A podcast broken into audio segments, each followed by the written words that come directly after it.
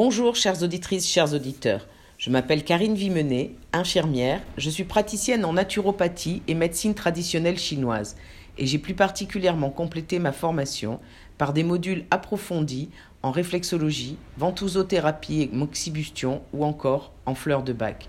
Je vous retrouve comme chaque semaine pour vous permettre à travers cette chronique de découvrir les bases de la médecine traditionnelle chinoise et quelques points énergétiques que vous pourrez activer au fil des saisons tout seul à la maison. Cette semaine, je vais vous parler des cinq éléments. Les cinq éléments sont à la base des soins. Ils sont intimement liés au yin et au yang et relient l'homme à l'univers. Ces cinq éléments représentent cinq principes qui constituent tout ce qui est dans l'univers.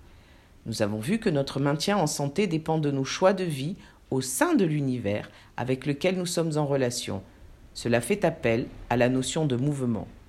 Rien n'est figé, tout est question d'équilibre, de croissance et de décroissance. Rappelez-vous, aucun élément ne doit dominer ou être dominé par un autre. C'est l'équilibre qui est garant de notre maintien en santé. Nous devons imaginer ces cinq éléments au sein d'une roue ou d'un cercle qui permet à l'un d'engendrer l'autre et d'interagir avec les autres. Ainsi, pour entrer plus profondément dans les éléments, nous considérons que l'eau est liée à l'hiver. Elle humidifie et coule vers le bas. Sa couleur est le noir. Le système qui lui est rattaché est le système urinaire avec les méridiens de la vessie et du rein. Le feu est lié à l'été. Il s'élève dans les airs. Sa couleur est le rouge. Le système qui lui est rattaché est le système circulatoire le système nerveux central et neurovégétatif, ainsi que le système comportemental. Les méridiens concernés sont les méridiens du cœur, de l'intestin grêle, mais aussi du maître-cœur et du triple réchauffeur.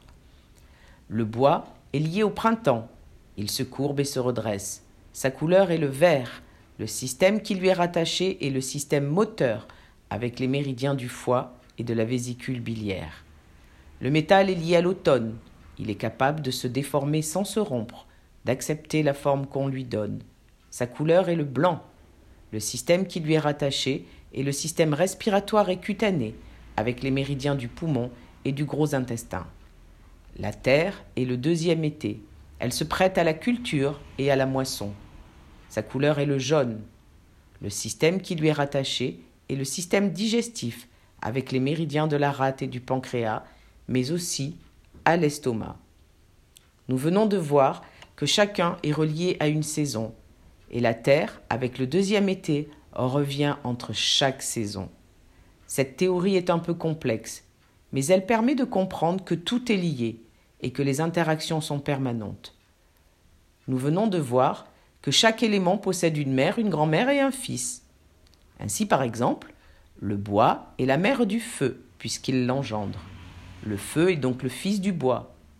Le bois recouvre la terre, il la domine, il est ainsi sa grand-mère. Dans ma pratique quotidienne, pour les ventouses, la moxibustion, la cupression ou encore la réflexologie, je me réfère toujours aux interactions et aux relations entre ces éléments. Chaque élément est relié à une couleur. Et c'est cette théorie qui est développée en lithothérapie, par exemple, ou encore pour renforcer une faiblesse. Nous avons abordé les, fondements de la médecine traditionnelle chinoise.